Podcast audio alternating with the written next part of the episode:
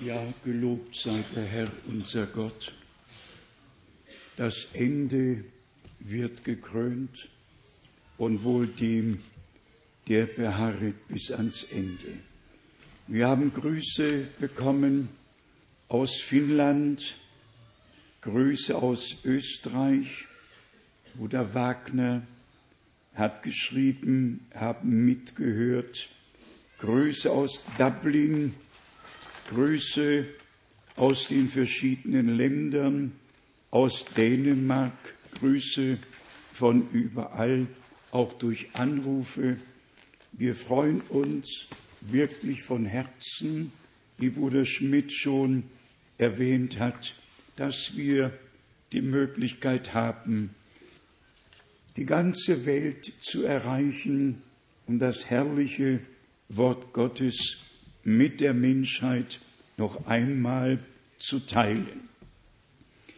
Wir sind im letzten Monat des Jahres angekommen, schauen zurück, ich schaue zurück auf all die Reisen durch viele, viele Länder, im Januar begonnen und so Gott will, am zweiten Wochenende jetzt im Dezember Palermo, am dritten Wochenende Rumänien und Serbien, am vierten Wochenende Zürich, am fünften Wochenende Krefeld und dann am ersten Wochenende im Januar wieder hier mit euch allen von nah und fern. Wir legen alles dem Herrn hin. Er wird's wohl machen. Wir können den Lauf der Geschichte nicht aufhalten. Im Gegenteil, wir freuen uns, dass auch irdisch, politisch und im religiösen Bereich alle Dinge Gestalt annehmen. Wir haben ja begriffen, ab 21. Dezember gibt es keine Grenzkontrollen mehr, dann kann man vom obersten Norden aus Estland, Lettland, Litauen bis Barcelona fahren oder fliegen, keine Grenzkontrollen mehr. Alles lässt sich biblisch einordnen. Das letzte Weltreich entsteht vor unseren Augen der Dollar und die USA verlieren an Wert und Ansehen. Der Euro gewinnt und Europa wird die Welt beherrschen. Alles nimmt seinen Lauf, alles hat seine Richtigkeit im Worte vorausgesagt und so geschieht's. Auch wenn es uns zutiefst betrübt, wir haben's im Einleitungswort gehört, er hat alles geschaffen, das Sichtbare und das Unsichtbare. Und 1. Mose 1, Vers 1 beginnt ja damit, am Anfang schuf Gott Himmel und Erde. Und dann passiert es im Jahre 1851, dass die Lieblingstochter eines Charles Darwin an Tuberkulose stirbt. Der Mann verliert den Glauben, wird zu Schanden und hat sein Denken ins Gegenteil umgekehrt und dann 1859 seine These von der Evolution bekannt gegeben und wenn wir dann bedenken, dass mit überwältigender Mehrheit im Europaparlament in Straßburg beschlossen wurde, dass die biblische Lehre von der Schöpfung nicht gelehrt werden soll, sondern die darwinsche Evolutionstheorie, das, das macht uns zu schaffen. Das wird langsam unbegreiflich. Die Gottlosigkeit, der Abfall, alles, alles nimmt vor uns Gestalt an und vielleicht auch noch den Bereich. Die Ehe und Familie ist ja nicht mehr das, was sie einmal sein sollte und war. Gleichgeschlechtliche Paare bekommen denselben Status.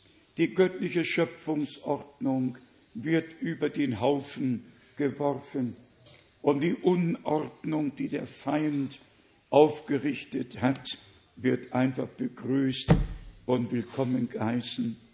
Doch so nimmt die Geschichte ihren Lauf und Hoffnung ist für diese Welt nicht nur in Jesus Christus, unserem Herrn und Erlöser. Wir sind dankbar, dass Gott uns herausgerufen hat und dass wir glauben dürfen, von Herzen glauben dürfen, wie die Schrift es gesagt hat. Vielleicht noch der Hinweis auf die Israelreise, so Gott will und der Herr noch nicht gekommen ist, vom 5. bis 15. Mai im nächsten Jahr. Noch sind einige Plätze frei. Wer mitkommen möchte, möge sich noch im Dezember melden. Brüder und Schwestern, wir schauen immer wieder in das Wort hinein und sehen die Verheißungen, sehen die Voraussagen, sehen die Erfüllung am Volke Israel, an der Gemeinde und nun auch an der Brautgemeinde. Und wir sind einfach dankbar für die Orientierung, ich wollte eben sagen, für die heilige, unfehlbare Orientierung, die Gott uns in seinem Worte und durch sein Wort aus Gnaden geschenkt hat.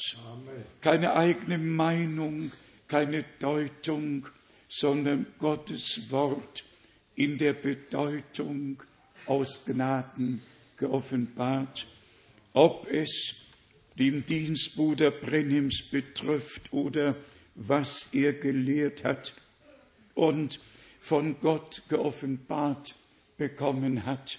Nichts macht uns Mühe, wir können alles durch Gottes Gnade in die Heilige Schrift einordnen.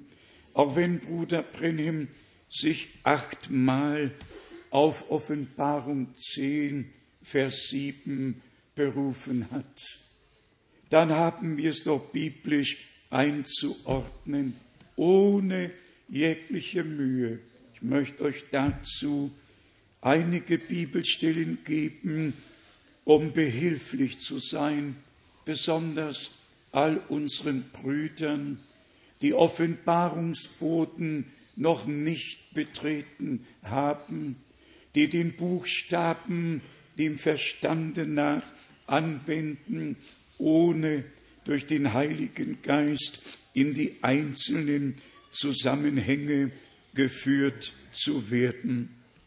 2. Mose viertes Kapitel, Vers 22 und 23.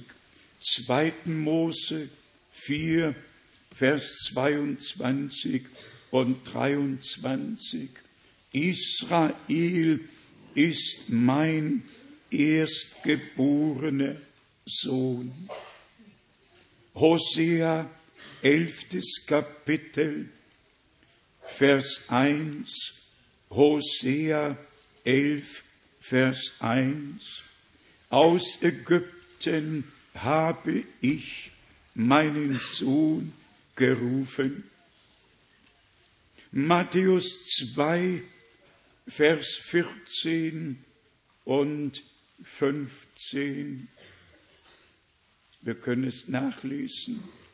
Matthäus 2, 14 und 15, auf das erfüllt werde, was geschrieben steht, aus Ägypten habe ich meinen Sohn gerufen.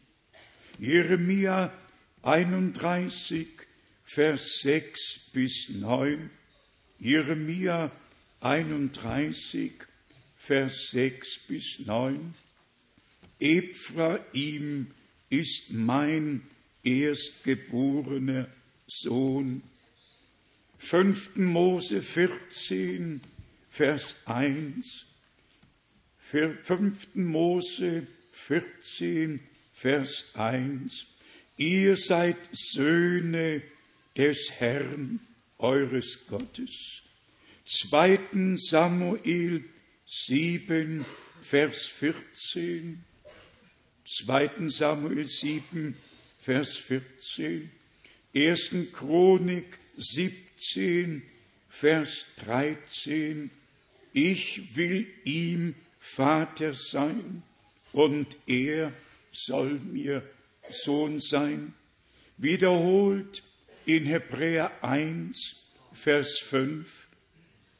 Und dann die Überleitung vom Sohn Gottes zu allen Söhnen und Töchtern Gottes. 2. Korinther 6, Vers 17 und 18.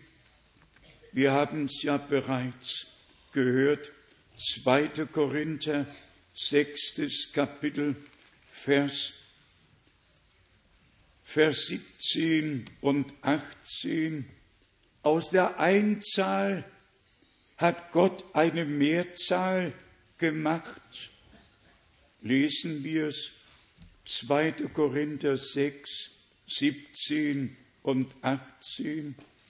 Darum geht aus ihrer Mitte hinweg, sondert euch ab, gebietet der Herr, und rühret nichts Unreines an, so will ich euch aufnehmen. Jetzt kommt der Text aus 2. Samuel 7, Vers 14. Und jetzt folgt die Mehrzahl. Ich will euch Vater sein. Und ihr sollt mir Söhne und Töchter sein, spricht der Herr, der Allmächtige. Das ist doch zulässig, ist doch zulässig. Erst der Sohn Gottes. Du bist mein Sohn. An dir habe ich Wohlgefallen gefunden. Jetzt werden die Herausgerufenen, die Auserwählten angesprochen und die Einzahl vom Sohn Gottes wird auf die Mehrzahl der Söhne und Töchter Gottes übertragen. Ich will euch ein Vater sein und ihr sollt mir Söhne und Töchter sein, spricht der Herr, der Allmächtige. Es ist doch wunderbar. Ist doch kein Widerspruch.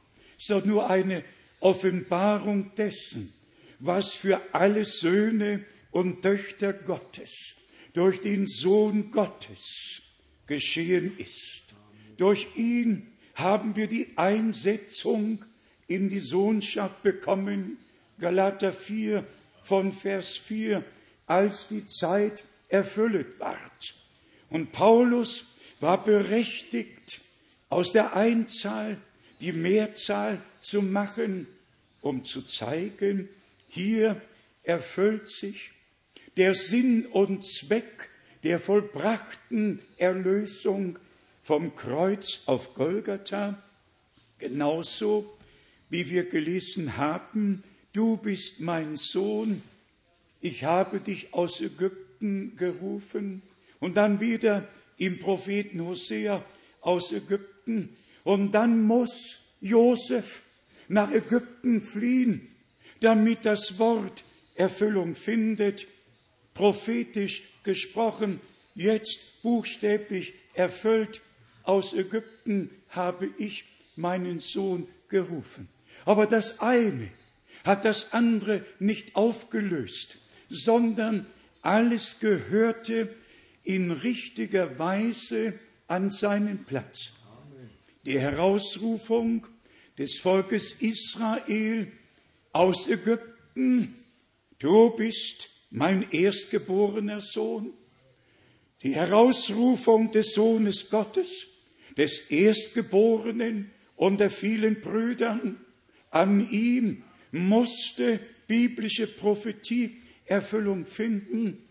Es gehört zusammen, aber das eine ist das und das andere ist das. Hier Israel, hier der Sohn Gottes und dann schließlich alle Söhne und Töchter Gottes als herausgerufene und dem Herrn zubereitete Gemeinde als Söhne und Töchter Gottes eingesetzt. Genauso ist es doch mit Offenbarung, dem zehnten Kapitel. Und wer auch nur im geringsten daran interessiert wäre, um von Gott belehrt zu werden, der braucht nur in die Heilige Schrift hineinzuschauen und er braucht, wenn er möchte, nur Kolosser 2 aufschlagen, Kolosser 2 und dann einen Vergleich ziehen mit Offenbarung, dem zehnten Kapitel. Lesen wir zuerst Offenbarung 10 und stellen wir fest, dass hier von dem Geheimnis Gottes in der Einzahl die Rede ist.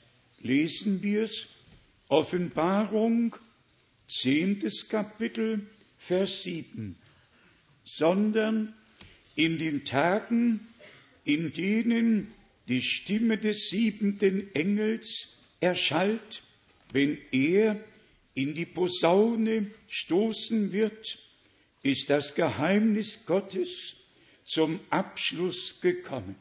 Das Geheimnis Gottes Einzahl zum Abschluss gekommen, wie er es seinen Knechten, den Propheten, als Freudenbotschaft zuverlässig mitgeteilt hat.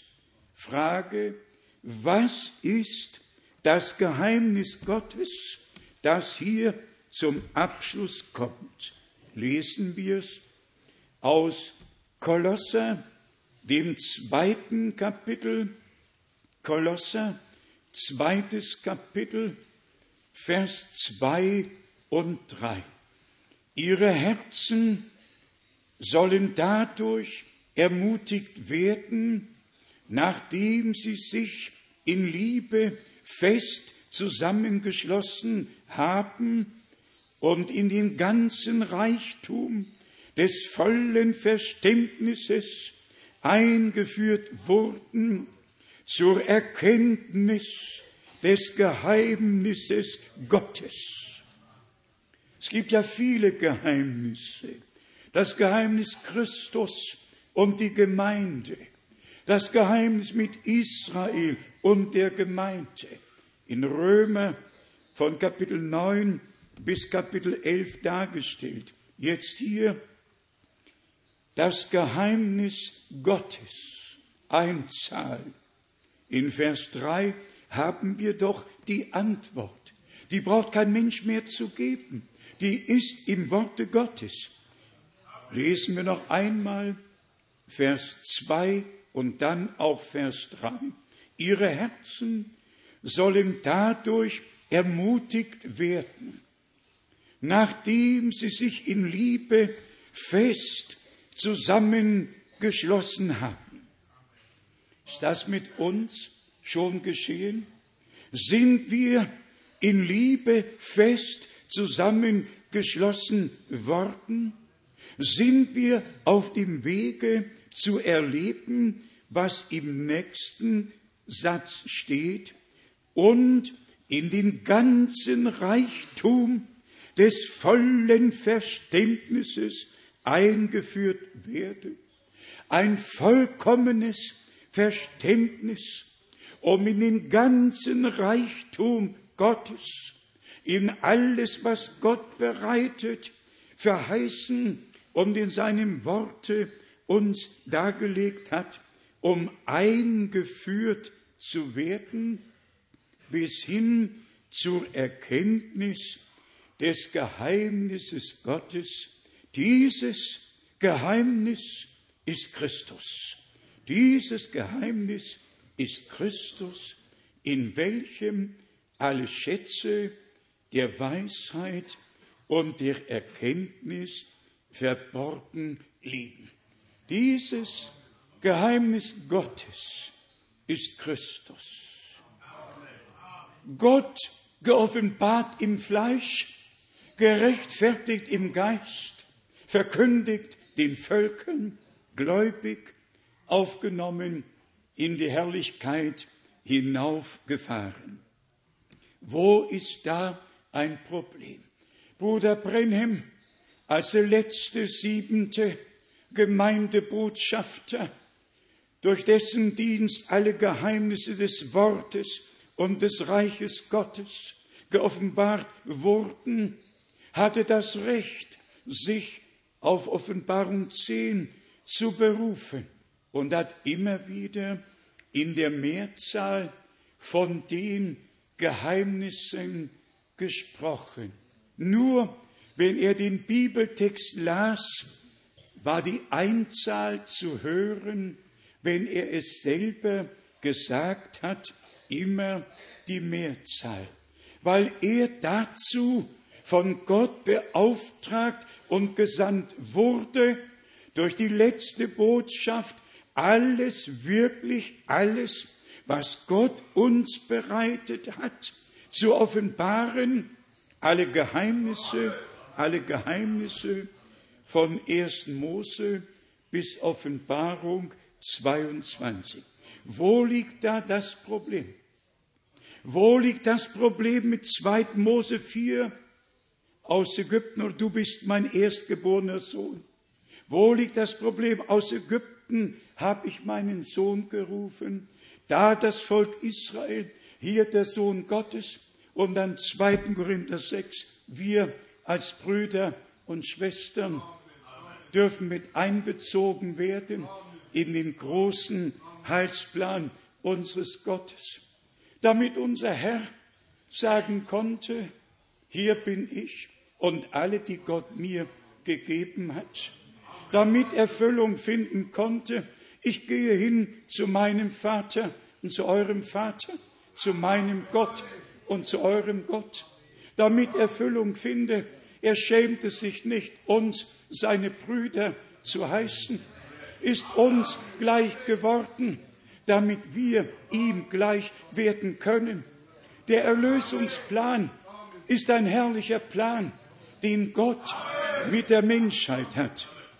Wohl allen, die dem Herrn Glauben schenken. Denn nur im Glauben betreten wir wirklich Offenbarungsboten. Und auch da muss man aufpassen. Wer im 4. Mose 16 nachliest, wird einmal feststellen, dass sogar ein Unbefugter die Gemeinde zum Offenbarungszelt bestellt hat. Ein Gegner Moses, jemand, der sich aufgelehnt hatte, aber Gott sprach nicht, zu dem können wir es vielleicht gerade äh, lesen, damit alles wissen. Ich wollte gar nicht darauf kommen. Aber man muss auch, wenn man vor das Offenbarungszelt Gottes tritt und heiligen Boden betreten hat, muss es in Ehrfurcht geschehen, nicht mit eigener Absicht und schon gar nicht mit Hinterhältigkeit und schon gar nicht im Gegensatz zu der göttlichen Ordnung, die damals durch Mose und Aaron in der Gemeinde galt. 4. Mose, 16. Kapitel, ich lese nur Vers 19. Korah hatte aber die ganze Gemeinde am Eingang des Offenbarungszeltes gegen sie versammelt. Ja, das muss man sich vor Augen führen. Da ist Datan, Abriam und wer sie alle waren, anstatt vor das Offenbarungszelt in Demut zu treten, damit Gott durch seinen berufenen Knecht Mose zu ihnen reden kann, versammeln sie die ganze Gemeinde gegen den Knecht Gottes, gegen die göttliche Ordnung. Und wir alle wissen, was dann auch geschah. Lesen wir Vers 19 noch einmal. Cora hatte aber die ganze Gemeinde am Eingang des Offenbarungszeltes gegen sie versammelt. Da erschien der ganzen Gemeinde die Herrlichkeit des Herrn. Und der Herr gab dem Mose und Aaron folgende Weisung. Dann kam die Absonderung und dann kam das Gericht über die, die sich gegen die göttliche Heilsordnung damals gestellt haben und sagten, wir sind auch hier, wir haben auch einen Dienst, wir sind auch heilig, die ganze Gemeinde ist heilig. Das ist ja gut und schön. Aber wenn Gott eine Berufung ausspricht, dann, dann, dann haben wir darauf zu hören, das haben wir zu respektieren. Wenn Bruder Brenhem am 7. Mai 1946 gesagt wurde, wie Mose zwei Zeichen gegeben wurden, so werden dir zwei Zeichen gegeben werden. Wir sind doch vertraut mit dem, was Gott geredet, mit der Berufung, mit der Sendung, in Verbindung mit der Verheißung, die im Alten Testament gegeben, von Gott gegeben, in Malachi, in den letzten Versen, von unserem Herrn im Neuen Testament, in Matthäus 17 und Markus 9 bestätigt. Was wollen wir noch mehr? Und auch da, wie in dem Wort von gestern Abend im zweiten Johannesbrief, da muss tatsächlich stehen, in der Zukunftsform geschrieben stehen, der nicht bekennt, dass Jesus Christus im Fleische wiederkommt. Beides hat seinen Platz. Aber selbst die Übersetzer haben manchmal den tiefen Sinn nicht erkannt und haben übersetzt, soweit sie es verstanden haben. Es gibt tatsächlich über 80 solche Übersetzungsprobleme. Man kann es alles nachsehen, aber der Geist Gottes führt uns doch in alle Wahrheit. Und wir merken, wir merken, worum es im ersten Johannesbrief im vierten Kapitel geht, dass alle bekennen, dass Jesus Christus ins Fleisch gekommen ist. Das ist unser Bekenntnis. Genauso, dass er wiederkommen wird, als derselbe, gestern, heute und derselbe in alle Ewigkeiten. Und das mit seiner Wiederkunft. Die leibliche Auferstehung der in Christo Entschlafenen verbunden ist. Und die leibliche Verwandlung der in Christo Lebenden damit verbunden ist. Und unsere gemeinsame Hinaufnahme auf den Wolken wie es geschrieben steht. Das ist Gottes heiliges Wort. Also wohl die Menschen, der das Wort der Wahrheit unter der Leitung des Heiligen Geistes recht teilt. Und darauf kommt es jetzt an, dass jede Schriftstelle, jede Schriftstelle in die göttliche Ordnung gebracht wird, so dass alle genau durch das Wort belehrt und durch den Heiligen Geist in alle Wahrheit geführt werden. Wir glauben an die Öffnung der Siegel. Ich bin davon überzeugt. Ich muss es nicht jedes Mal sagen, aber ich war doch mit Bruder Brenhem nur ein paar Wochen vorher zusammen.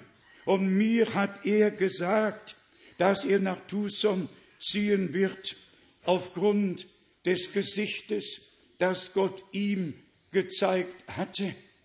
Ich bin doch nicht irgendwie vom Fallschirm abgesprungen und in eine Sache hineingeraten.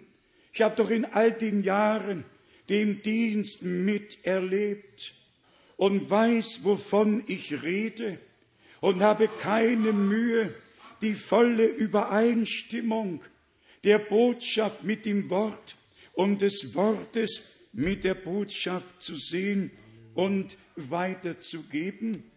Und das unterscheidet uns tatsächlich von allen anderen, die den Propheten in den Mittelpunkt rücken. Und dann geht's wirklich, man sollte es fast nicht sagen, aber es wird zu einem Kult, zu einem Menschenkult. Dann bedeutet das Grab, dann bedeuten Gegenstände, dann bedeutet ein Anzug etwas, der dann zerschnitten wird, um all den Leuten ein Stückchen davon zu geben. Dann brauchen wir nicht zur katholischen Kirche zu gehen, dann können wir gleich dort bleiben. Nein und nochmals nein, der größte Prophet hatte die Aufgabe, dem Herrn den Weg zu bereiten. Und kein Prophet legt Zeugnis ab von sich selber, sondern der Dienst und Gott legt Zeugnis ab von dem Wort, das er trägt. Und wie wir gestern gesagt haben, nicht die Propheten haben als Bestätigung die Menschen zu Gott geführt und gebracht, sondern Gott hat auch in den Tagen des Propheten Elia die Herzen der Menschen umgewandt und zu sich zurückgeführt. Der Prophet tat, was Gott ihm befohlen hatte. Und damit war für ihn der Fall erledigt. Den Rest hat Gott durch seine Gegenwart durch seine Bestätigung unter dem Volke getan und hat ihr Herz zur Umkehr gebracht. Genauso ist es jetzt und nicht Bruder Brennem, Bruder Brennem oder Bruder Paulus, Bruder Paulus oder Bruder Moses und Bruder Moses. All diese Männer Gottes haben zu ihrem Teil in der Verkündigung und ihrem Dienst dazu beigetragen, dass wir heute das volle Wort, das volle Evangelium und die Zurückführung zum Ursprung, zum Anfang aus Gnaden erlebt haben. Aber Paulus fragt doch im Brief an die Korinther, wer ist Apollos? Wer ist Paulus? Wer ist Kephas? Wer sind sie? Diener Gottes sind sie. Und Gott bestätigt das Wort. Was sagt Paulus weiter? Der eine hat gepflanzt, der andere hat begossen. Aber Gott hat Wachstum, Gott hat Gedeihen aus Gnaden geschenkt. Dasselbe geschieht doch heute. Kann ein Landwirt, Bruder Müller, du kennst dich da noch gut aus, ich auch von früher, kann ein Landwirt auch nur das Geringste zum Wachstum des Weizens beitragen? Der Landwirt sät, er sät. Und dann kann er sich schlafen legen. Dann kann er sich schlafen legen. Der sät. Für den Rest sorgt der Gott des Himmels. Und der Gott des Himmels schenkt den Regen, damit der Weizen erstirbt, damit das Leben der Lebenskeim aus dem Weizen hervorkommen kann. Und dazu gebraucht Gott die Sonne, um durch die Kraft, um durch die Hitze das Leben aus dieser Saat herauszuziehen. Wir haben nichts dazu beigetragen. Alles, alles Herr bist du. Alles tust du. Wir sehen der Herr schenkt Regen, der Herr schenkt Sonne, der Herr belebt und er wacht über seinem Wort. Und so wir sein Wort tragen, wacht er über uns, um sein Wort in uns aus Gnaden zu bestätigen. Wenn wir jetzt hier im zweiten Petrus im ersten Kapitel lesen, Vers 17, 18 und 19, zweiter Petrus, erstes Kapitel, Vers 17, 18, ja, man müsste bis 20 lesen, ist uns ja allen bekannt. Denn von Gott, dem Vater, 2. Petrus 1, Vers 17, denn von Gott, dem Vater, hat er Ehre und Verherrlichung empfangen, als von der hocherhabenen Herrlichkeit jener Zuruf an ihn erging. Dieser ist mein geliebter Sohn, an dem ich Wohlgefallen gefunden habe. Ich freue mich seit einiger Zeit jedes Mal neu, wenn ich das so lese. Das Zeugnis des Petrus, Augenzeuge und nicht genug, auch Ohrenzeuge, auch Ohrenzeuge. Hört doch bitte gut zu. Vers 18. Diesen Ruf haben wir ja vom Himmel her erschallen hören, als wir mit ihm auf dem heiligen Berge waren. Halleluja, Halleluja, Preis und Ehre sei unserem Gott. Wir waren dabei. Wir sind mit ihm auf den Berg hinaufgestiegen. Wir haben Mose und Elia gesehen. Und Petrus hätte hier noch sagen können, ich war bereit, drei Hütten zu bauen, eine für den Herrn, eine für Mose und eine für Elia. Und dann kommt diese lichte Wolke, die übernatürliche Herrlichkeit Gottes. Dann kommt die Stimme.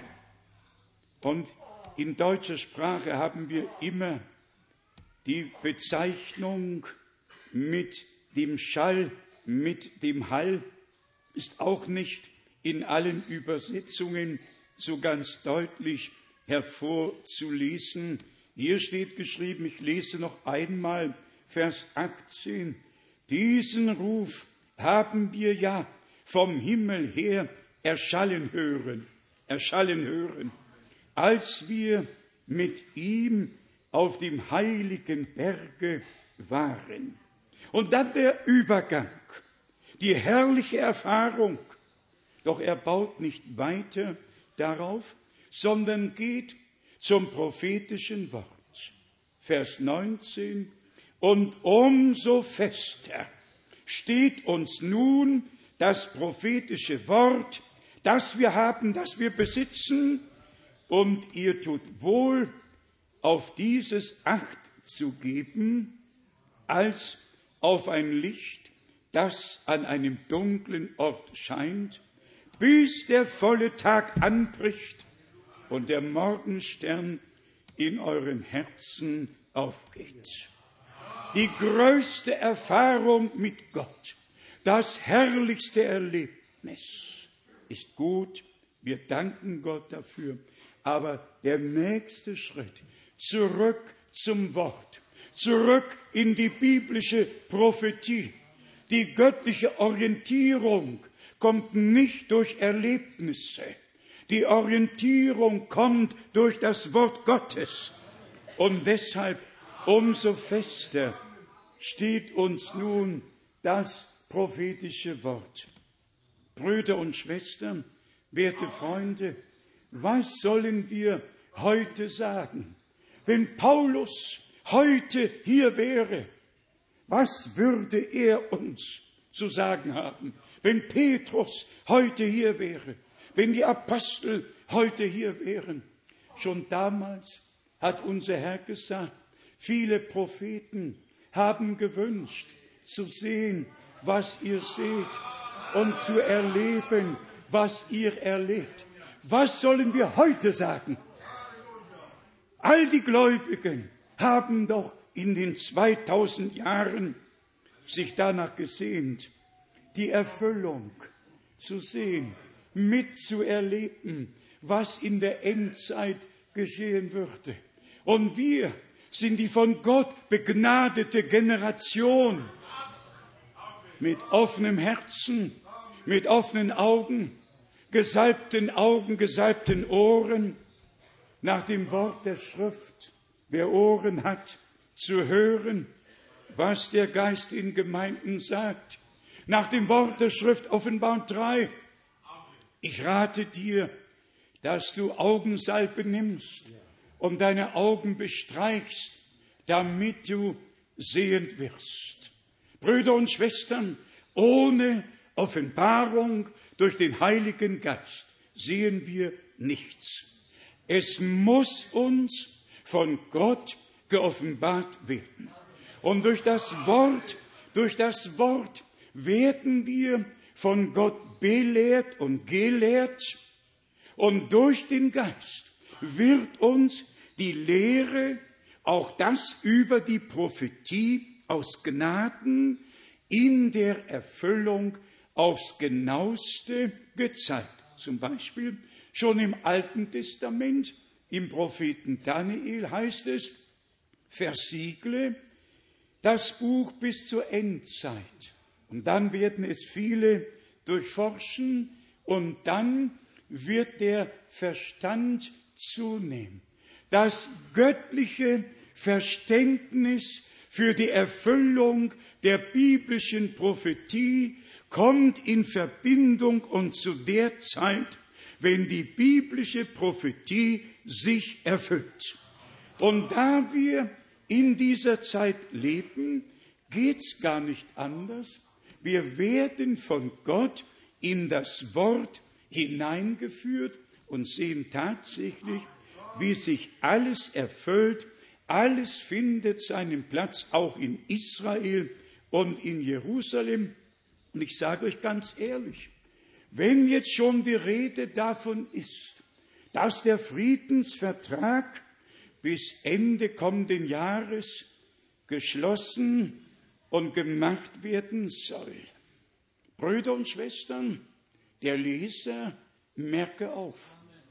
Der Leser merke auf. Wenn ihr sehen werdet, wenn ihr sehen werdet, der Leser merke auf, was im Propheten Daniel steht, was in der Offenbarung steht. Der Leser, der die Erfüllung sieht, er merke auf und schaue sich die Sache vom biblischen Standpunkt aus an. Und dann, wenn wir hören, dass in die letzten Verhandlungen sich der Vatikan einschaltet und dann geht's um den Tempelberg bis hoch zum Berg Zion. Ja dann, ja dann.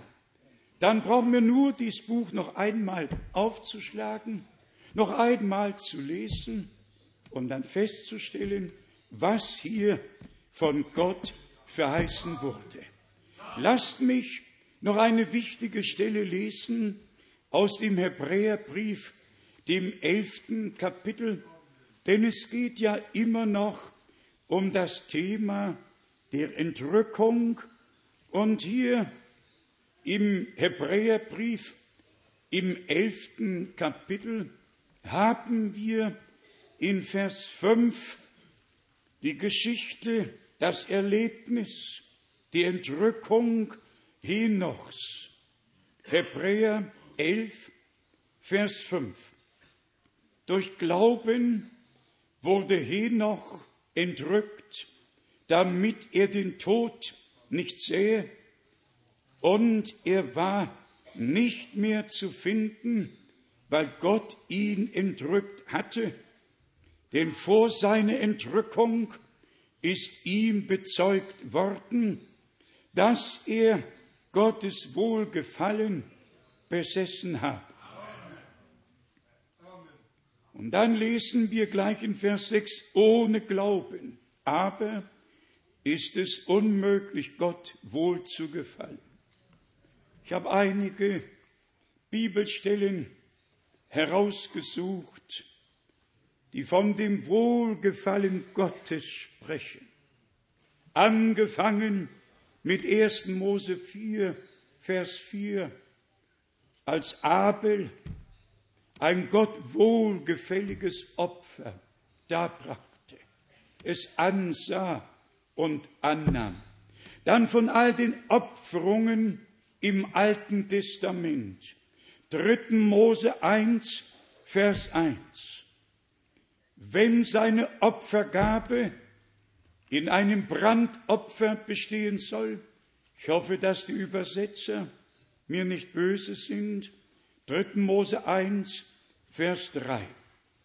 Und zwar, wenn das Opfer dargebracht wird, ich lese nur den letzten Teil, er bringe dieses an den Eingang des Offenbarungszeltes, damit es ihm das Wohlgefallen des Herrn verschaffe. Im gesamten Alten Testament hatten die Opfer nur einen Sinn und Zweck, die Versöhnung, die Vergebung zu bekommen, aber um Gottes Wohlgefallen zu erreichen, dass Gott nicht mehr zürnt, nichts mehr anrechnet, sondern gnädig herabschaut, mit Wohlgefallen auf das Opfer und auf den Opfernden schaut. Weiter 3. Mose 22, Vers 29, 3. Mose 22, Vers 29. Wenn ihr ferner dem Herrn ein Dankschlachtopfer darbringen wollt, sollt ihr es so opfern, dass ihr Wohlgefallen dadurch erlangt. Immer und immer geht es darum, dass Gottes Wohlgefallen auf den Menschen kommt, der das Opfer darbrachte. Und hier sogar der Vergleich in 5. Mose 33, 16 und das Wohlgefallen dessen, der im Dornbusch wohnte, das Wohlgefallen dessen, der im Dornbusch wohnt. Das Wohlgefallen dessen, das auf Mose ruhte. Die Berufung ausgesprochen, die Sendung aus Gnaden geschenkt. Und hier erfahren wir, dass Gottes Wohlgefallen auf dem ruhte, den er berufen, den er gesandt hat. Und dann ruhte Gottes Wohlgefallen auf all denen, die die Opfer gemäß dem Worte Gottes und der Anweisung des Höchsten dargebracht wurden. 1. Samuel 15, Vers 22. 1. Samuel 15, Vers 22. Da antwortete Samuel, hat der Herr etwa an Brandopfern und Schlachtopfern das gleiche Wohlgefallen wie am Gehorsam zu seinen Befehlen? Hier haben wir die Überleitung vom Opfer, das Gottes Wohlgefallen auf den Menschen, der opfert, herabziehen sollte. Und jetzt kommt der Gehorsam ins Spiel. Nicht nur das Opfer, das irgendwie gegeben oder gebracht wird, sondern die Verbindung zum Gehorsam.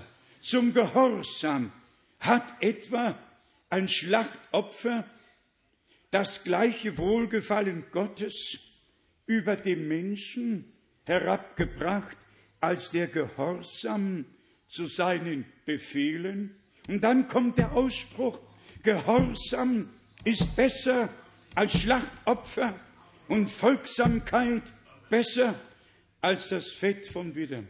Ich könnte lesen und nochmal lesen, all die herrlichen Bibelstellen vom Wohlgefallen Gottes auf Einzelnen und auf dem Volke Gottes. Und dann kommt die Feststellung, im ersten Korinther, im zehnten Kapitel, mit Blick auf alle im Alten Testament gesegneten, herausgeführten, im Meer getauften, in der Wolke getauften, aus dem Felsen getrunken, und dann steht geschrieben, an den meisten von ihnen hatte Gott kein Wohlgefallen. Wir müssen unbedingt zu Jesaja 42 gehen, wo von dem Knecht des Herrn, von unserem Herrn und Erlöser die Rede ist, dass Gottes Wohlgefallen auf ihm ruhte und dass er das Recht und die Gerechtigkeit zu den Heiden hinaustragen wird und siegreich das Werk vollenden wird. Auf dem Sohne Gottes ruhte Gottes Wohlgefallen. Beide Male. Bei der Taufe in Matthäus 3, Vers 17 und dann auf dem Verklärungsberge. Brüder und Schwestern, von der Entrückung reden genügt nicht. Die Frage ist, wandeln wir mit Gott in Übereinstimmung mit seinem Wort und Willen? Denn nur so kann Gottes Wohlgefallen wirklich auf uns ruhen. Und dazu gehört es, dass die Gemeinde frei ist von allen fremden Lehren, frei von jedem fremden Einfluss, Gott unterstellt durch Wort und Geist, so dass nur das, was Gott gesagt und verheißen hat, wirklich geschehen kann. Und dazu eben schnell aus den Briefen des Paulus an Timotheus nur ein paar Stellen, einige Verse. Im ersten Timotheus, im ersten Kapitel lesen wir in Vers 3. Ich habe dich bei meiner Abreise nach Mazedonien aufgefordert, noch länger in Ephesus zu bleiben, damit du gewissen Leuten gebieten möchtest, keine fremden Lehren vorzutragen. Paulus, ein von Gott berufener Beauftragter, war sich der Verantwortung bewusst und hat diese Verantwortung an seinen Mitknecht weitergegeben. Den Leuten, die fremde Lehren vortragen, entgegenzutreten, sie zu stoppen, es ihnen nicht mehr zu gestatten, denn die Gemeinde hat das Recht auf die reine, wahre und klare Lehre der Heiligen Schrift erhalte sie in deinem Wort. Mein Wort ist die Wahrheit. Und im Worte allein können wir geheiligt werden. Vers 5 und 6 in 1. Timotheus 1. Das Endziel der Heilsverkündigung ist aber die Liebe. Hier können wir die Brücke zu 2. Thessalonicher 2 schlagen, weil sie sich die Liebe zur Wahrheit nicht zu eigen gemacht haben, hat Gott ihnen kräftige Irrtümer gesandt. Brüder und Schwestern, ich frage mich, ich frage uns alle, ist die vollkommene Liebe Gottes in uns so zur Wahrheit, wirklich so stark mit Gott und seinem Wort so stark in der göttlichen Wahrheit verbunden. Dann sagt Amen. Amen. Das ist es. Und dann ist kein Platz für fremde Lehren. Lesen wir weiter in Vers 5 und dann Vers 6. Das Endziel der Heilsverkündigung aber ist Liebe, die aus reinem Herzen und gutem Gewissen und ungeheucheltem Glauben stammt. Amen. Ja, und dann Vers 6. Davon sind manche abgeirrt und haben sich leerem Geschwätz zugewandt. Leider war es nicht nur damals am Anfang, auch jetzt in unserer Zeit. Haben sich Brüder und dann ganze Richtungen vom Wort der Wahrheit abgewandt und manchmal ist es wirklich nur Geschwätz, was vorgetragen wird und keine Predigt aus dem Worte Gottes. 1. Timotheus, drittes Kapitel, Vers 15 und 16, vielleicht Vers 14 mitlesen. 1. Timotheus, drittes Kapitel, Vers 14 bis 16. Hier steht geschrieben, dies schreibe ich dir in der Hoffnung, recht bald zu dir kommen zu können. Sollte sich mein Kommen jedoch verzögern, so sollst du dir klar darüber sein, wie man sich im Hause Gottes zu verhalten hat, dass da ist die Gemeinde des lebendigen Gottes, die Säule und Grundfeste der Wahrheit. Vorhin haben wir schon im Einleitungswort gehört. Ich werde in ihnen wohnen. Ich werde in ihnen, ich werde durch sie wandeln. Ich werde mein Werk durch die Gemeinde fortsetzen. Vater, du in mir und ich in ihnen. Hier haben wir die Fortsetzung des Erlösungswerkes mit Christus und der Gemeinde. Und Gott hat die verschiedenen Dienste gesetzt. Das Anliegen des Apostels war, damit alle, die an der Verkündigung Anteil haben, wissen mögen, wie man sich im Hause Gottes, in der Gemeinde Gottes verhält. Die Gemeinde Gottes ist kein Verein. Die Gemeinde Gottes ist Säule und Grundfeste der Wahrheit. Und alles, was nicht Wahrheit ist, hat in der Gemeinde des lebendigen Gottes keinen Platz. Die Säule und Grundfeste wird keinen Irrtum tragen, ist Trägerin des Wortes Gottes. Und die Grundfesten der Wahrheit können nicht erschüttert werden, aufgebaut auf dem Grund der Apostel und Propheten, wo Jesus Christus selber der Eckstein ist. Dann Vers 16, allbekannt. Und etwas unbestreitbar Großes ist das Geheimnis der Gottseligkeit. Gott ist geoffenbart im Fleisch, als gerecht erwiesen im Geist, erschienen den Sendboten, verkündigt unter den Völkern, gläubig, auf, angenommen in der Welt, emporgehoben in die Herrlichkeit. Welch ein wunderbares Zeugnis. Im vierten Kapitel haben wir in Vers 6 noch einmal die zu Herzen gehende Ermahnung. 1. Timotheus, viertes Kapitel, Vers 16. Gib auf dich selbst und auf die Lehre acht. Halte daran fest, denn wenn du das tust, wirst du sowohl dich als auch deine Hörer retten.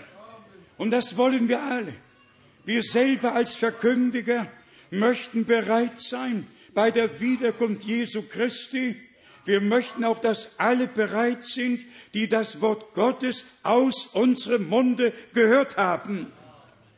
Mögen es alle weltweit zu Herzen nehmen. Durch diese Verkündigung findet die Herausrufung statt, die Zubereitung, die gesamte Orientierung, die Übereinstimmung mit Gott und seinem heiligen Worte, damit Gottes Wohlgefallen aus Gnaden auf uns ruhen kann. Wie im Alten Testament die Opfer das Wohlgefallen bringen sollten, aber der Ungehorsam hat die Sache unmöglich gemacht. Erst mit dem Gehorsam, mit dem Gehorsam.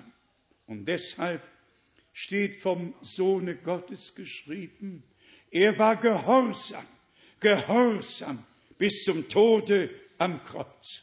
Und nur wenn wir mit Christus gekreuzigt sind und unser Wille in den Willen Gottes gelegt wurde, dass auch wir aus Überzeugung sagen können, kein eigener Weg, kein eigener Wille mehr, bestimme du allein. Dann, dann ist es soweit. Und Brüder und Schwestern, ich möchte uns Mut machen. Seid nicht verzagt. Dank Gott dem Herrn, der uns gnädig heimgesucht hat. Doch nicht um uns auf halber Strecke, auf halbem Wege zu lassen, sondern mit uns aus Gnaden bis zur Vollendung zu gehen, bis wir vom Glauben zum Schauen kommen. Ich bin davon überzeugt, so wie Gott Israel herausgerufen hat, du bist mein erstgeborener Sohn, dich habe ich aus Ägypten herausgerufen. So muss es doch jetzt geschehen, dass Gott herausruft und dass aus der Einzahl die Mehrzahl werden kann. Und ihr werdet Söhne und Töchter Gottes sein. Und ich werde euch Vater sein. Nehmt ihr das an? Nehmt ihr das von Gott an? Das ist Gottes Geschenk an alle Brüder und Schwestern, an alle Söhne und Töchter Gottes aus Gnaden. Noch die Stelle aus dem sechsten Kapitel, Vers 13 bis 16, 1 Timotheus 6, 13 bis 16. Ich gebiete dir vor dem Angesicht Gottes, der alles Leben schafft, und vor Christus Jesus, der vor Pontius Pilatus das herrliche Bekenntnis abgelegt hat, führe den Auftrag so aus, dass du ohne Flecken und ohne Tadel bleibst, bis zur Erscheinung unseres Herrn Jesus Christus. Ja, nun sind 2000 Jahre seit damals vergangen. Wie oft unsere Brüder, Bruder Ross und auch Bruder Schmidt, immer wieder neu betont haben, damals war das Wort an jene gerichtet, heute ist das Wort an uns gerichtet. Nun sagt mal ganz ehrlich, ist das Wort nur an Timotheus gerichtet? War er am Leben oder ist er noch heute am Leben, um die Erscheinung unseres Herrn Jesus Christus zu erleben? Nein, er ist schon beim Herrn. Aber wir sind hier. Wir sind hier. Und wir dürfen denselben Auftrag ausführen. Führe den Auftrag so aus, dass du ohne Flecken und ohne Tadel bleibst, bis zur Erscheinung unseres Herrn Jesus Christus, die der selige und alleinige Machthaber zur festgesetzten Zeit eintreten lassen wird. Der König der Könige und der Herr der Herren, der allein Unsterblichkeit besitzt, der da wohnt in einem unzugänglichen Licht, das kein Mensch gesehen hat, noch zu sehen vermag. Ihm gebührt Ehre und Macht. Amen. Darauf kann man noch ein Amen sagen und noch ein Halleluja. Also mit der Verkündigung, mit der wahren Verkündigung war immer ein Ziel verbunden, dass die wahren Gotteskinder dabei sind, bereit sind bei der Wiederkunft Jesu Christi, unseres Herrn. Dann sind wir wieder bei dem höchsten und göttlichen Auftrag, wie Johannes der Täufer dem ersten Kommen Christi vorausgesandt wurde, so wirst du mit einer Botschaft gesandt, die dem zweiten Kommen Christi vorausgehen wird. Brüder und Schwestern, wir sind ein Teil der göttlichen Heilsgeschichte in diesen Tagen und wir werden die Vollendung aus Gnaden miterleben.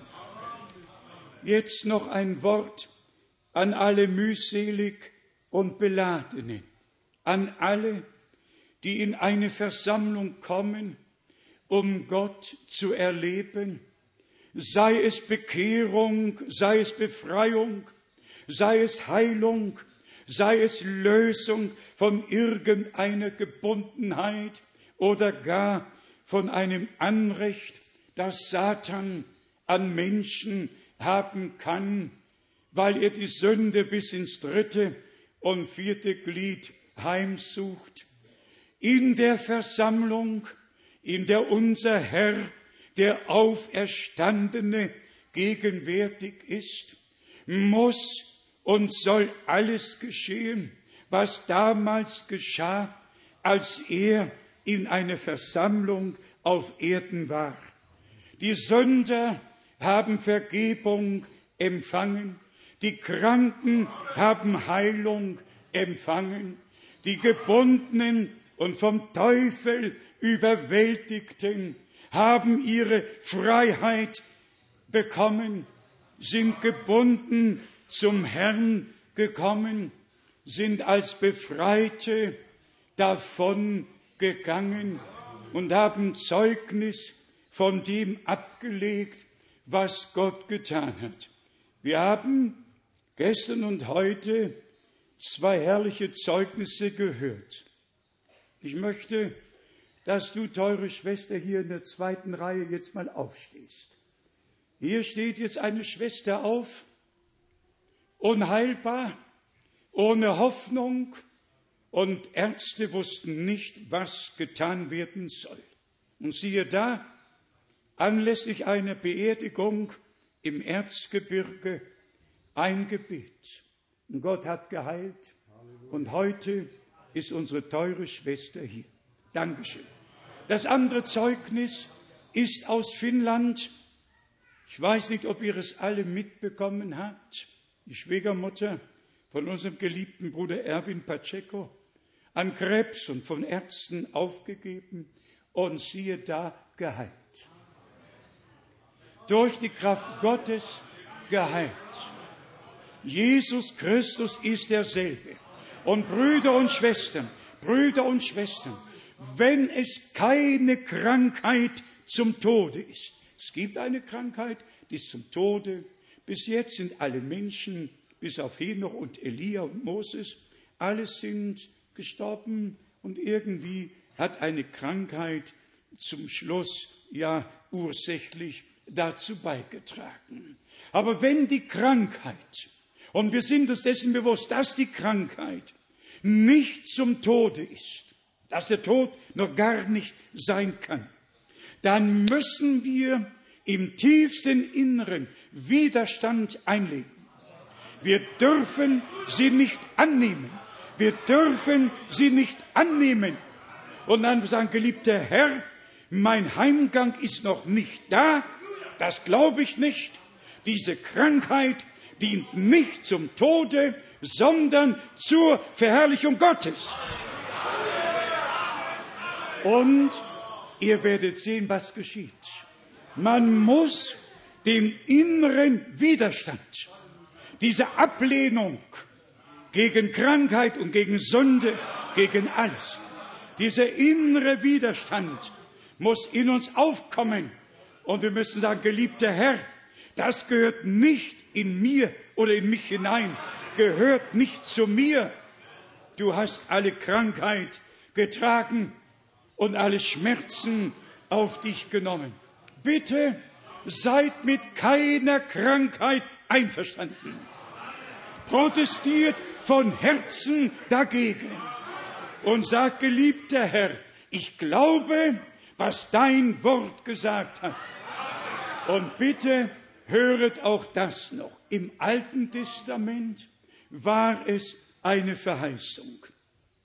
Jesaja 53.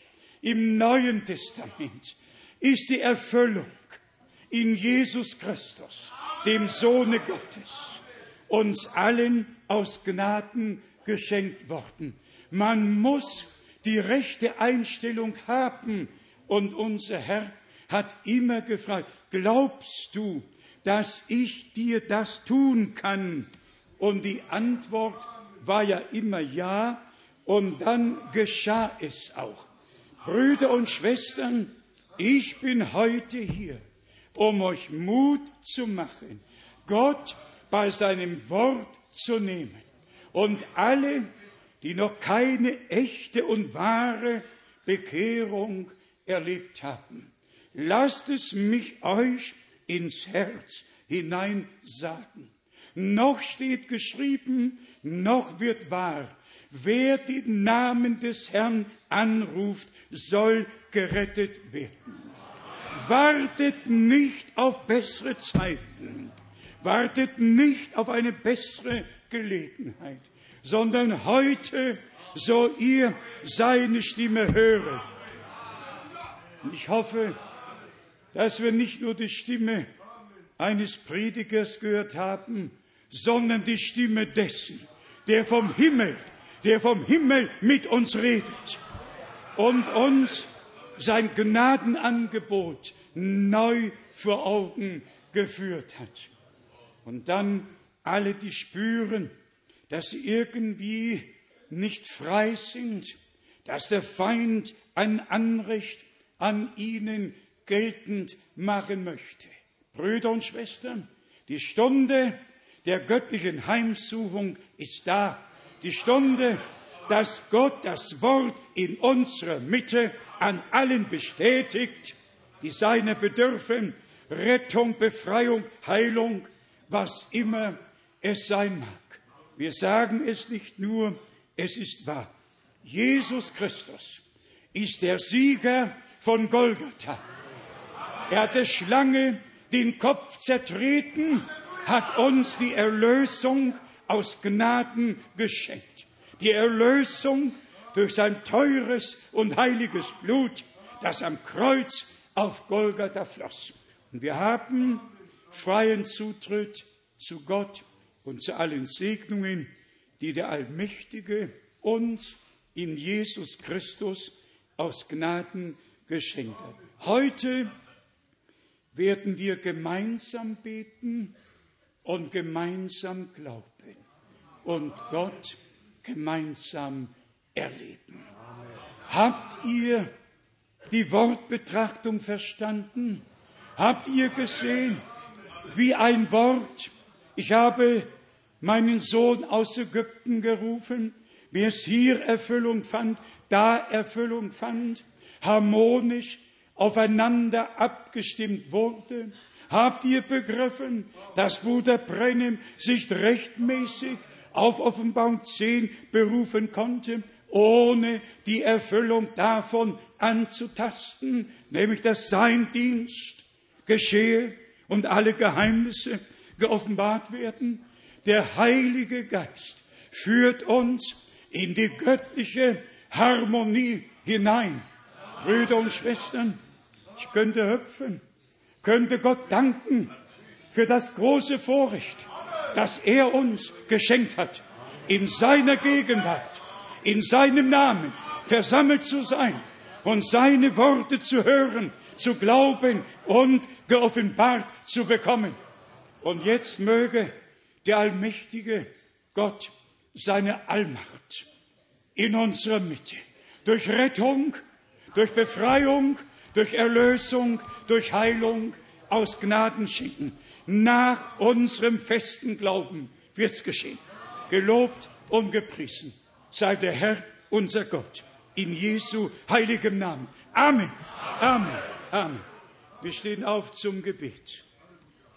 Singen wir so, wie ich bin, so muss es sein. Singen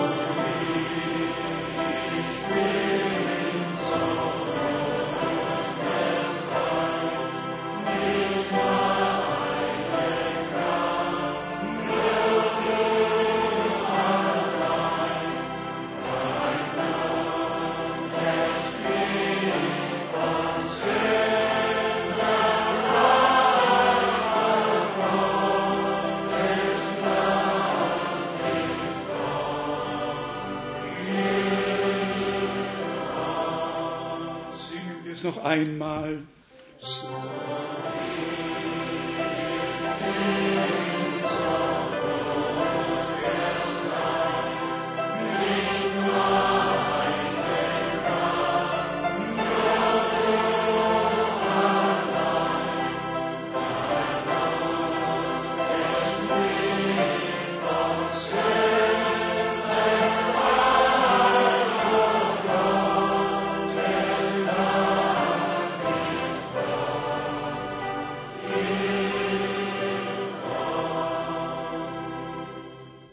Lesen wir vor dem Gebet Lukas Kapitel 4 von Vers 17. Da reichte man ihm, ja, die Brüder, die übersetzen, Lukas 4 von Vers 17. Da reichte man ihm das Buch des Propheten Jesaja, und als er das Buch aufrollte, traf er auf die Stelle, wo geschrieben steht, Halleluja, Amen. Ja. Er traf zur rechten Zeit auf die rechte Stelle, Vers 18. Der Geist des Herrn ist über mir, weil er mich gesalbt hat, damit ich den Armen die frohe Botschaft bringe. Er hat mich gesandt, um den Gefangenen die Freilassung und dem Blinden die Verleihung des Augenlichts zu verkündigen, die Unterdrückten in Freiheit zu entlassen, ein Gnadenjahr des Herrn auszurufen. Dazu hat der treue Herr uns auch heute gesandt. Dasselbe Wort aus dem Propheten Jesaja, dasselbe Wort aus Lukas 4 trifft heute auf uns hierzu. Der Herr hat uns gesandt, das Evangelium des Gekreuzigten und die Kraft seiner Auferstehung zu verkündigen und allen, die glauben, dass sie es erleben. Und heute wollen wir gemeinsam beten, gemeinsam glauben und es gemeinsam erleben. Wie viele haben ein besonderes Anliegen? Lasst mich doch eben, ja, es sind in der Tat immer, immer sehr viele, ja. Bei dem Herrn spielt es keine Rolle, ob wenig oder viel. Lasst uns jetzt glauben, von Herzen glauben. In seinen Wunden bin ich erlöst, befreit, geheilt, gerettet, mit Gott versöhnt. Das volle Heil, das volle Heil Gottes ist uns zuteil geworden. Wir haben die volle Heilsbotschaft unseres Gottes am Ende des Tages des Heils verkündigt und alle, die Gott heute glauben, werden Gott heute erleben. Geliebter Herr, an dieser Stätte haben wir dein Wort gehört. An dieser Stätte glauben wir dein Wort jetzt. Und wir danken dir für die Erfüllung deines Wortes an uns, für die Rettung der Seele, für die Befreiung des Geistes, für die Heilung des Leibes. Wir danken dir, geliebter Herr, wir danken dir für die Offenbarung deines Wortes und deines Willens. Wir danken dir für alle Zusammenhänge, die du kundgetan hast. Herr, allmächtiger Gott, du wohnst unter uns, du wandelst unter uns, du redest unter uns. Halleluja, Halleluja, Halleluja. Preis, Ruhm, Ehre, Ehre, Ehre sei Gott in der Höhe. Halleluja, Halleluja. Oh, es geschieht. Es geschieht Großes. Es geschieht Großes. Halleluja. Halleluja. Halleluja. Halleluja. Preis sei Gott. Preis sei Gott. Halleluja. Empfanget, worum ihr gebeten habt. Empfanget, wofür ihr geglaubt habt. Denn wer da bittet, der nimmt. Besonders Markus Kapitel 11 von Vers 22.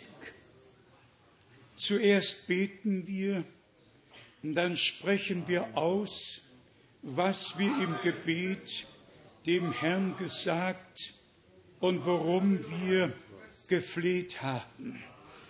Und dann sprechen wir es im Glauben aus und was wir im Glauben aussprechen. Das geschieht. Das geschieht. So bestätigt Gott sein Wort an uns.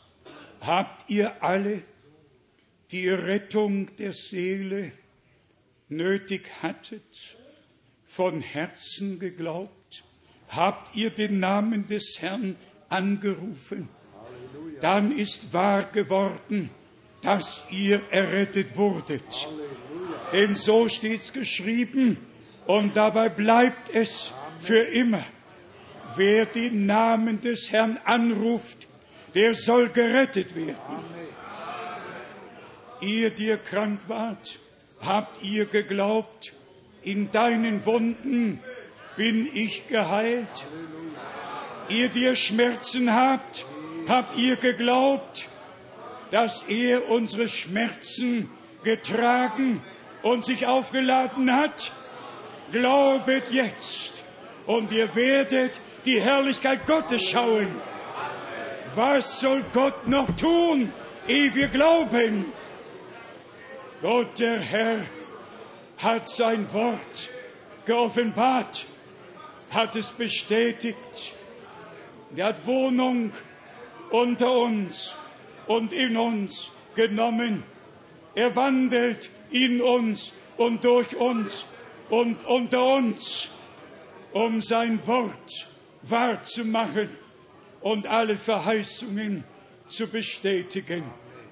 Ihm, dem allmächtigen Gott, der sich uns in Jesus Christus, seinem eingeborenen Sohn, geoffenbart hat, um uns als Söhne und Töchter Gottes anzunehmen und in unsere ursprüngliche Stellung zu versetzen.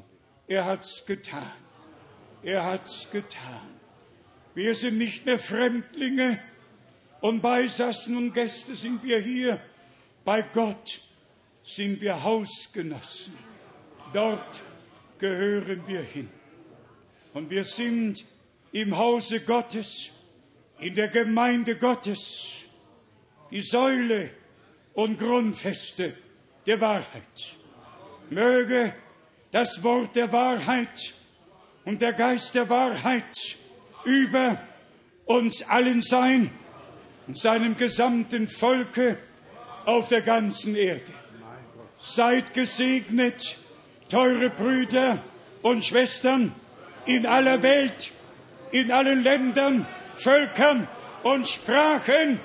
Seid gesegnet vom Hause des Herrn. Seid gesegnet Im Namen des Herrn unseres Gottes. Halleluja!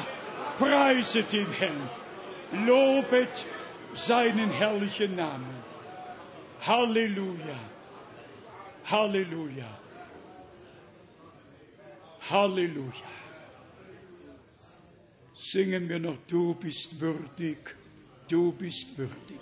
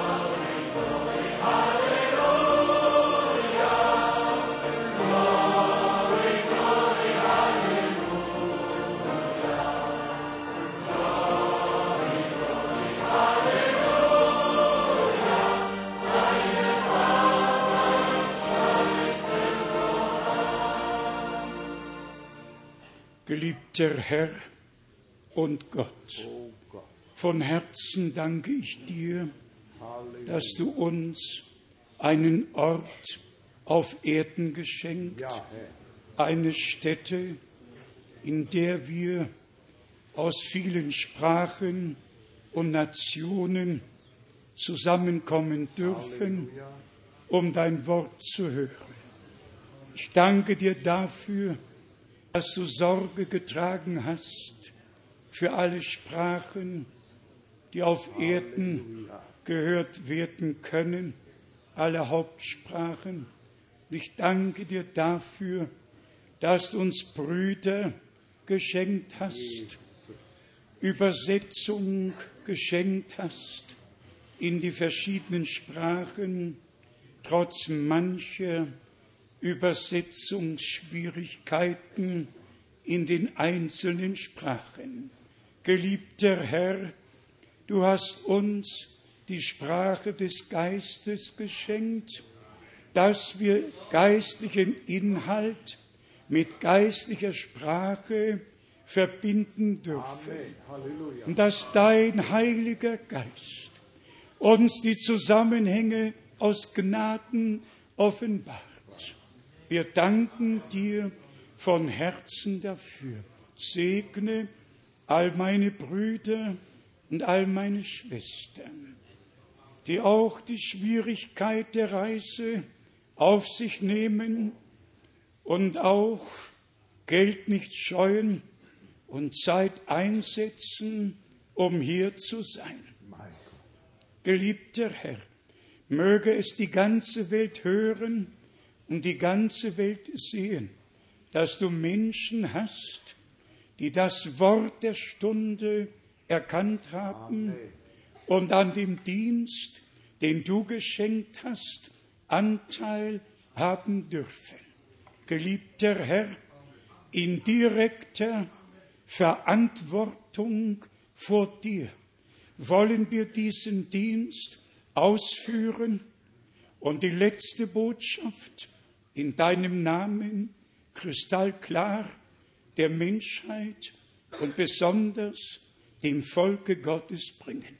Erhebe du dein Antlitz über uns und gib uns deinen Frieden und deinen Segen. Ich danke dir für die Beantwortung der Gebete. Halleluja. Du hast Gebete erhört. Und ich bitte dich, geliebter Herr, möge niemand einen Satz im Unglauben über seine Lippen bringen, sondern alle im Glauben bezeugen, dass du die Gebete erhörst und beantwortet hast. Mach allem Unglauben und Ungehorsam ein Ende, schenk Glauben und Gehorsam zur Ehre deines Namens und führe uns in den vollen Segen, den du uns durch die Erlösung aus Gnaden geschenkt hast. Dir, dem allmächtigen Gott, sagen wir nochmals Dank für alles, für den Botschafter, für die Botschaft, für dein Wort, für das Alte und Neue Testament, für alles, was du uns geschenkt und offenbart hast. Dir sei die Ehre. Genau wollen wir gemeinsam die Kraft deines Blutes, deines Wortes und deines Geistes rühmen Amen. und danken dir, dass dieses dreifache Zeugnis, wie es im Johannesbrief, fünften Kapitel, Vers 7 geschrieben steht, auch bei uns Erfüllung findet. Wir sind unter deinem Blut, wir sind in deinem Wort und dein Geist führt uns in alle Wahrheit. Halleluja. Gelobt und gepriesen seist du, Herr unser Gott, in Jesu heiligem Namen. Halleluja. Amen. Amen. Ihr mögt euch eben noch setzen. Ich hoffe, dass wir hiermit auch nicht mehr weltweit angeschlossen sind. Wir möchten darum bitten, dass alle, die aus Krefeld am Dienstag zur Beerdigung nach Geislingen mitfahren wollen, dass sie sich morgen Vormittag, meinetwegen heute noch oder auch morgen Vormittag meldet, damit wir entsprechend die Fahrzeuge einplanen können. Dann nochmals, wer mitfliegen möchte nach Israel, melde sich auch bitte recht bald an.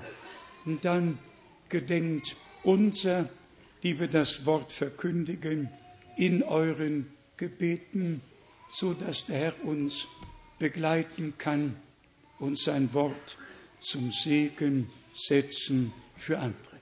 All unseren Brüdern, die am Worte dienen aus Paris, aus Orléans, unserem geliebten Bruder Kopfer, all unseren Brüdern, all unseren Brüdern von nah und fern wünschen wir Gottes Segen. All unseren Brüdern hier aus äh, der Tschechischen Republik, aus der Slowakei, aus Italien, wo immer ihr her seid, Österreich, Schweiz, wo immer wir her sein mögen, Gott der Herr, führe und leite alle Brüder zur Einheit, denn allein durch die Einheit unter den dienenden Brüdern wird die Einheit in der Gemeinde zustande kommen. Amen. Und so lasst uns als Gemeinde für die dienenden Brüder beten, damit wir die Einheit im Geiste auch in praktischer Form und Weise erleben. Gott, der Herr, segne euch, ihr habt es gehört, kommendes Wochenende, so Gott will, in Palermo, das nächste in Rumänien und Serbien, das nächste in Zürich. Und dann haben wir bald das Jahresende erlebt. Und so Gott will, sehen wir uns dann hier am ersten Wochenende im Januar wieder. Der Herr sei mit euch allen. Wir haben auch heute unsere 98-jährige Schwester wieder in unserer Mitte. Und sie sagt immer, ich möchte bis zum Kommen des Herrn hier bleiben. Ja, und dann müssen wir beten, komme bald, Herr Jesus. Nicht? Ja, ist einfach, ja, ja. Wir nennen sie unsere Schwester Lotte. Steh mal auf, teure Schwester. Kennen wir auch schon seit 35 Jahren. Gott, der Herr, ruft, ja, Gott segne mich natürlich. Was werden all die jungen Leute tun, die nicht kommen, um Gottes Wort zu hören? Welch eine Gnade! dass Gott den Hunger nach seinem Wort in uns hineingelegt hat. Er hat ja nicht nur gesagt, ich werde einen Hunger senden, er hat auch die Speise gesandt, dass der Hunger gestillt werden kann. Gelobt und gepriesen sei der Herr.